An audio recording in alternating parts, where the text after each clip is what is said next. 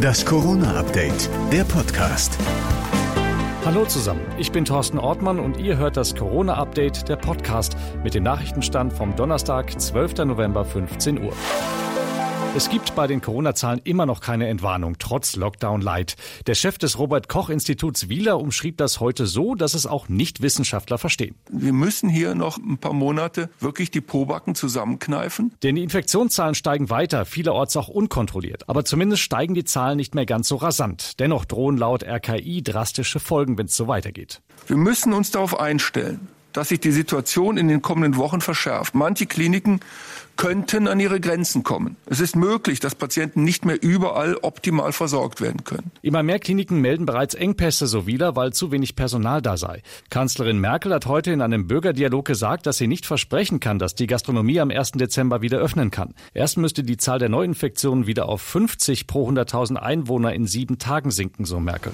Wer demnächst mal wieder ein Flugzeug besteigen will, ach ja, falls ihr es vergessen habt, das sind die Dinger mit den Flügeln, die ganz weit oben am Himmel fliegen und uns immer in den Urlaub gebracht haben. Also wer bald wieder so ein Ding besteigen will, der muss vor dem Borden möglicherweise einen Corona-Antigen-Schnelltest machen.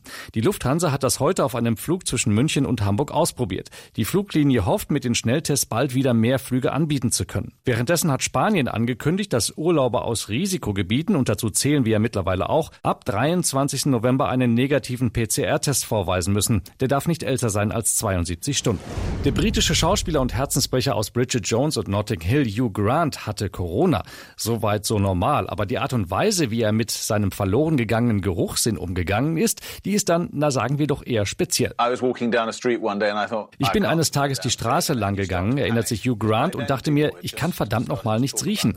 Dann wirst du panisch. Ich habe dann an Blumen gerochen, nichts. Dann sogar in Mülltonnen und an Achseln anderer Menschen. Zum Schluss habe ich dann zu Hause das Parfum meiner Frau direkt in mein Gesicht gesprüht. Ich habe immer noch nichts gerochen. Dafür war ich kurz blind.